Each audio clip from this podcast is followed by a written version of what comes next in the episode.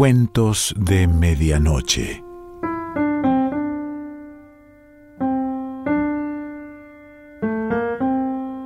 El cuento de hoy se titula Rol de Incendio y pertenece a Sergio Gaitieri.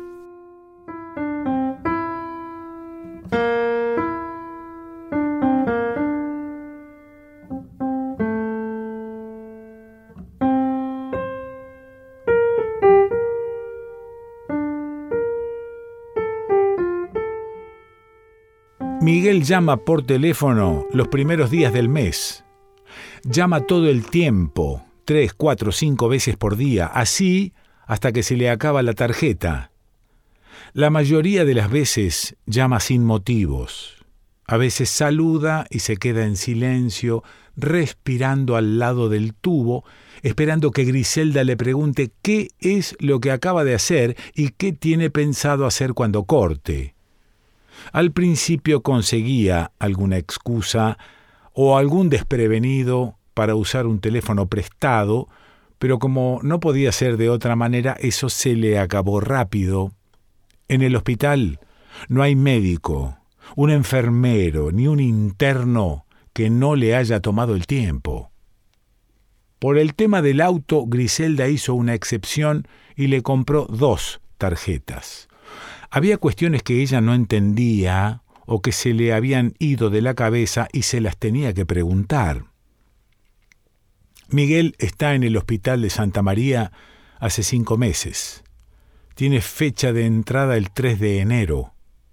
Unos días antes, la noche de Año Nuevo, Miguel tuvo una de sus crisis.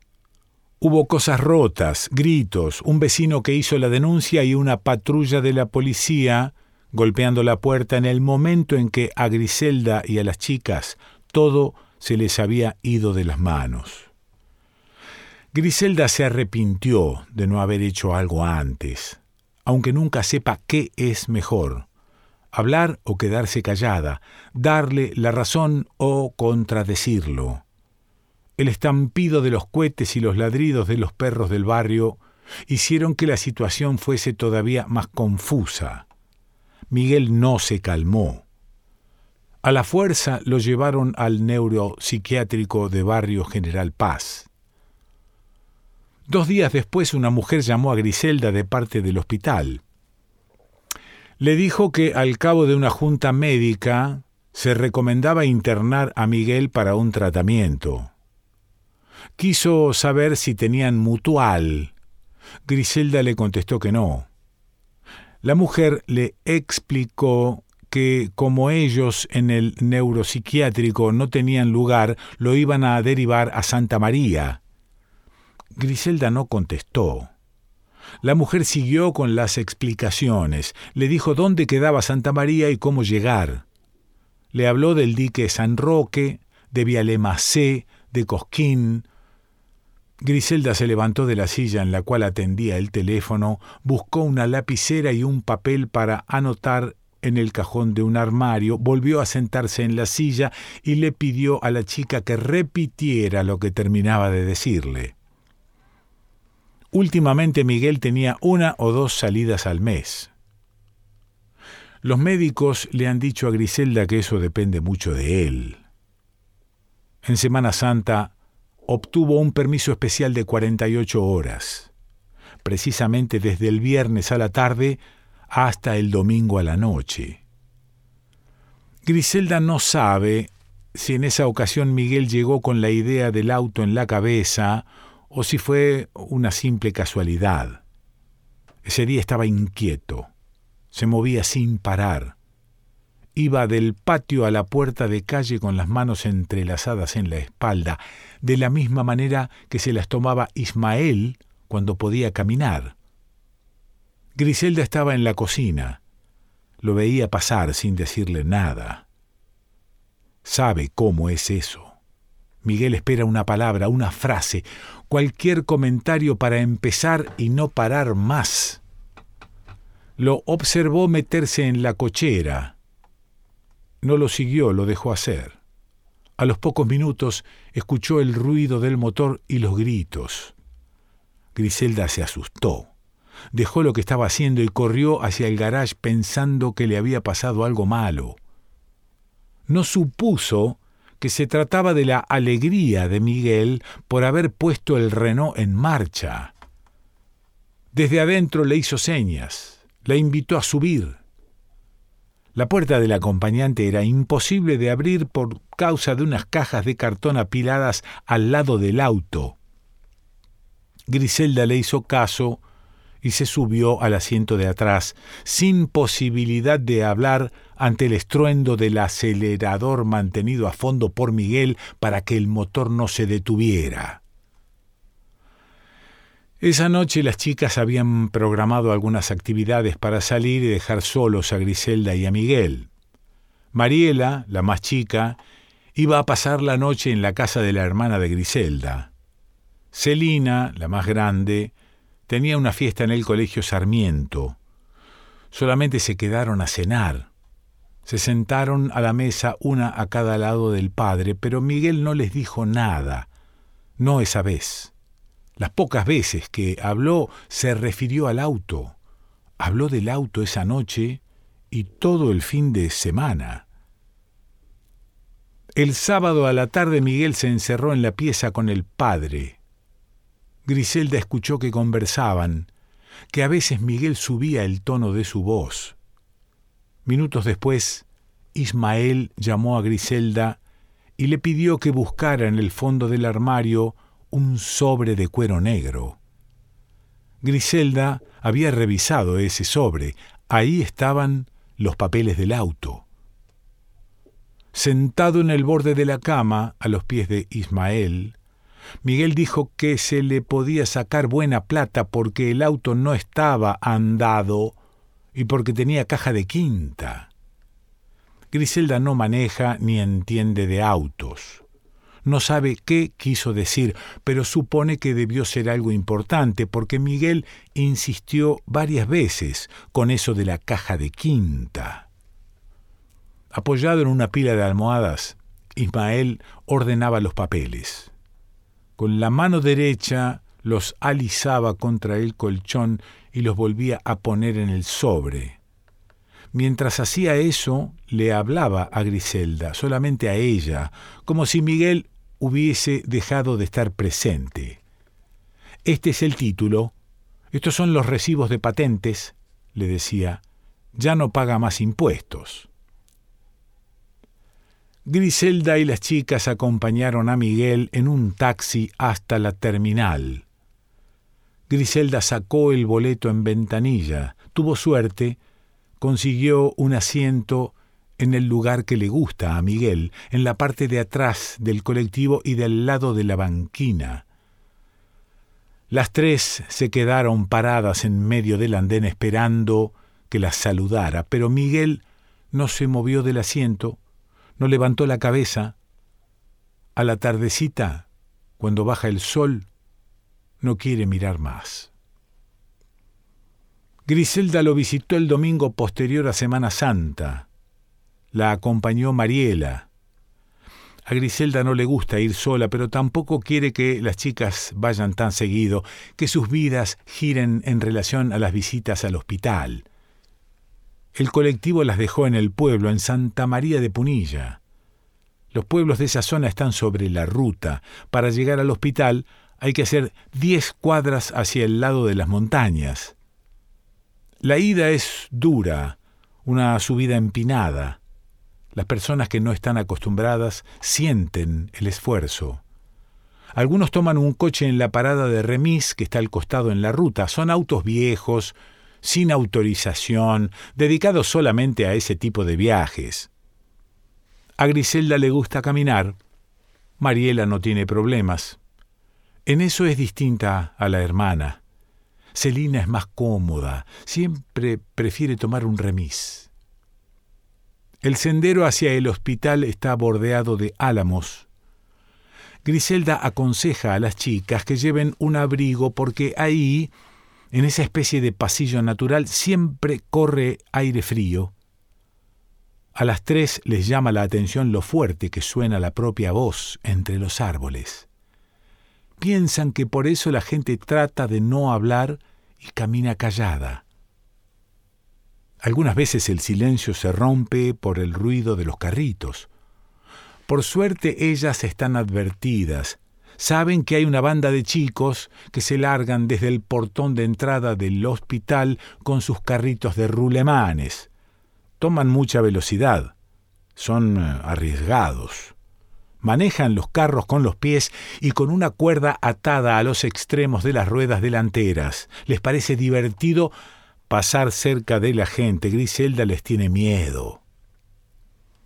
Ese día Miguel las esperaba en el patio, sentado en un banco de cemento. Abrazó a Mariela con fuerza.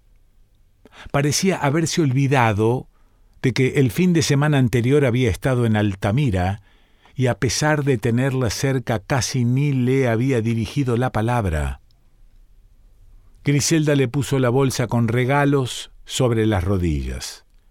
Miguel soltó a Mariela, abrió la bolsa y desenvolvió lo que traía. Un pedazo de torta, unos sándwiches, una toalla grande y una chica. Conversaron un rato sobre el horario en que apagan las luces a la noche. Siempre lo hacen. Es algo a lo que Miguel no se acostumbra. Estaba preocupado por la falta de lluvias y los incendios. Griselda se sorprendió por esa nueva inquietud. Contó que el miércoles a la tarde de esa semana los visitó un bombero y dio una clase en la que explicó qué hacer en caso de que el fuego bajara de la montaña o se viniera desde el pueblo, desde el camping, y llegara hasta el hospital. Comió con ganas un pedazo de torta. Dijo que tenía una sorpresa, que el fin de semana siguiente le daban una nueva salida. Se acordó del auto y le pidió a Griselda que colocara un aviso clasificado en el diario. En un papel que le dio Mariela anotó lo que había que poner. Lo leyó en voz alta. Dijo que le parecía muy largo. Tachó todo, letra por letra. Empezó otra frase. Tampoco se sintió conforme. Tachó otra vez. Escribió una tercera. Le gustó. Agitó el papel en el aire. Dijo que para que el precio no pareciera tanto y a la gente le diera más confianza, era importante dejar en claro que eran vendedores particulares. Se hizo de noche.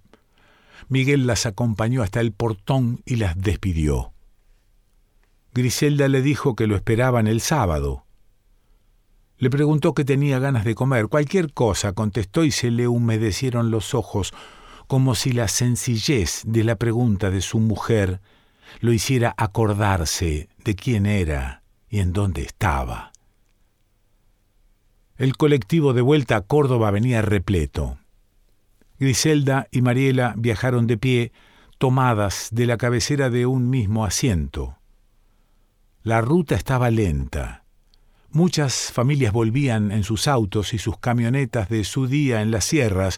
Los controles de la policía caminera hacían que se produjeran atascos en la zona de la comuna San Roque. Llegaron a Altamira a las once de la noche. Ismael se había dormido sin cenar y sin cambiarse la ropa mojada. Griselda no lo despertó. Lo dejó así hasta el otro día. Dos meses atrás, Griselda había conseguido trabajo en una casa de ropa del centro. No estaba efectiva. Cuando la tomaron le explicaron que por el momento solamente iba a cubrir francos de las otras empleadas.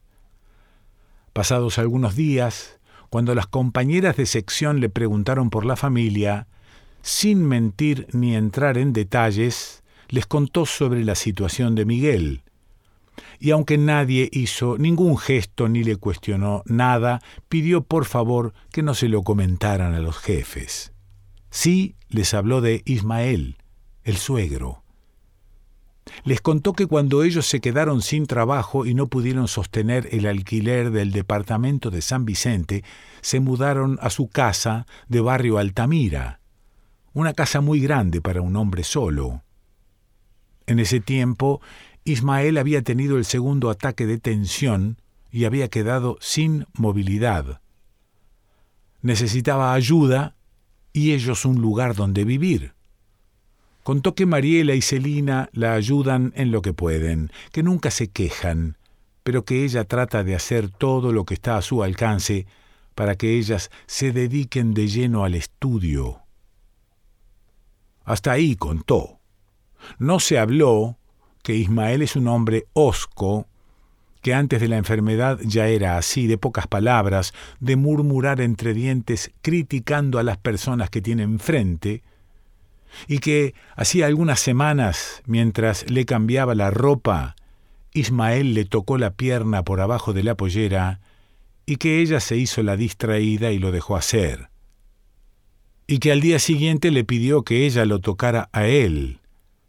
Y que Griselda cerró la puerta con llave para que nadie oyera nada ni pudiera entrar, y que lo hizo porque pensó que el viejo podía llegar a hacerle o pedirle eso a alguna de sus hijas, y que, al fin y al cabo, para ella no era tan grave.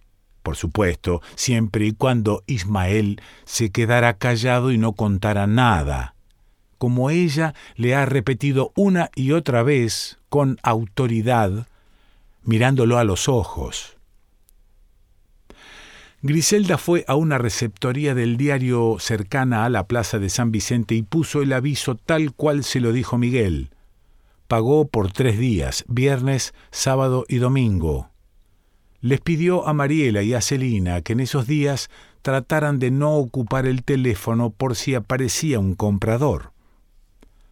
El mismo viernes a la tarde hubo cuatro llamadas preguntando por el auto. Dos de los hombres que consultaron se mostraron interesados y quisieron verlo. Griselda les dio la dirección y los citó para el domingo, el día que iba a estar Miguel. En la misma libreta en la cual registraba las cuestiones sobre la internación de Miguel, anotó los nombres y los teléfonos de quienes llamaron. Transcurrió el resto del viernes en el garage limpiando el Renault. Le pasó a los vidrios un diario húmedo, sacudió los asientos, sacó lo que quedaba de las alfombras al patio y las cepilló con agua y detergente. Miguel llamó el sábado al mediodía para avisarle que no podía salir. Preguntó si había visto en la televisión cómo se estaban quemando las montañas cerca del hospital. Le explicó que se tenía que quedar porque en el curso que dio el bombero a él le había tocado un puesto en el rol de incendio. Me tocó en la segunda intervención. Mala suerte, es una obligación dijo serio, con tono de resignación. Fíjate qué podés hacer con el auto. Griselda le dijo que no se hiciera problemas por eso. No quiso decirle nada más. Le dio pena. Un par de horas antes, a las nueve de la mañana, había llamado la doctora que estaba de guardia, Gladys, la que suele ser la más amable con ella y con las chicas, para decirle que el viernes a la noche Miguel había tenido un arranque de violencia y había golpeado a un enfermero, por lo cual no iba a tener salida libre ese fin de semana y por un tiempo importante. No le dio más detalles, como si no la quisiera molestar. Le pidió que se quedara tranquila y dijo que lo mejor era que entre lunes y martes se comunicara con el médico que lleva adelante el tratamiento de Miguel. De los dos que habían quedado en ir a ver el auto, uno solo llegó a Altamira, un hombre alto, delgado, de edad parecida a la de Miguel o quizá un poco mayor. Se bajó de un auto nuevo, un auto rojo. Griselda lo vio desde atrás de la cortina de la ventana y se preguntó qué interés podía tener esa persona en el Renault 12. Griselda salió a recibirlo, los saludó, lo llevó al garage. Le explicó con vergüenza que ella no sabía manejar. El hombre pidió permiso para subirse y ponerlo en marcha. Tuvo que correr el asiento hacia atrás para sentarse con comodidad. Le costó hacerlo arrancar. Recién lo logró en el cuarto o quinto intento cuando daba la impresión de que ya no quedaba potencia para hacerlo. Parecía entusiasmado por el solo hecho de haberlo logrado. Sacó la cabeza por la ventanilla y preguntó si podía dar una vuelta para probarlo. Griselda le dijo que sí y empezó a abrir el portón. El hombre se bajó rápidamente para ayudarla a sacar los ganchos del piso y mover las piezas de madera adheridas por la falta de uso. Salieron por las calles del barrio. El auto se movió torpe los primeros metros hasta que el hombre logró controlar el embrague y el acelerador. Griselda trató de bajar el vidrio de la ventanilla de su lado, el lado del acompañante, pero la manija estaba trabada. No insistió.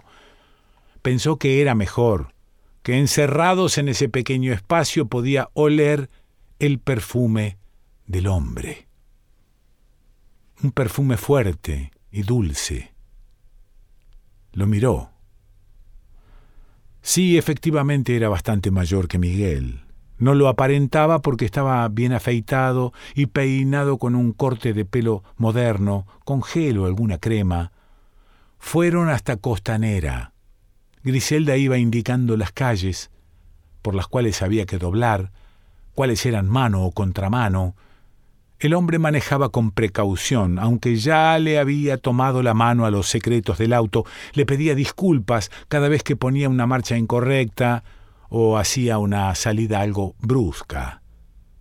Se refirió al Renault, dijo que no estaba tan mal para el modelo viejo que era, que con una buena pintura podía valorizarse.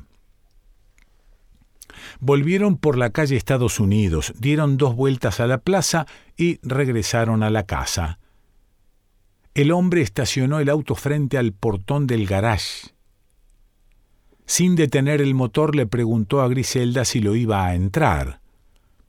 Griselda se quedó callada unos segundos. Aspiró el aire espeso de la cabina. Lo disfrutó. Le agarró la mano que estaba apoyada sobre la palanca de cambios y le preguntó si estaba apurado, si podían dar otra vuelta. El hombre, en un primer momento, se sorprendió y se quedó mirándola.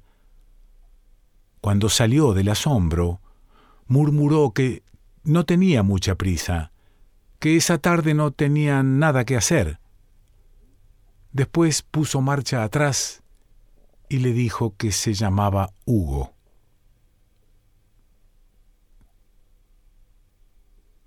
Sergio Gaiteri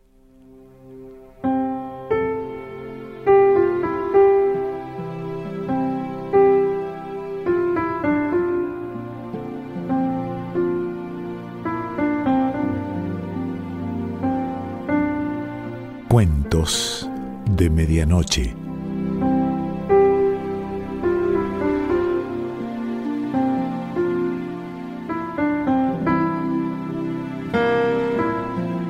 Selección Pancho Mondino. Idea y lectura Quique Pessoa.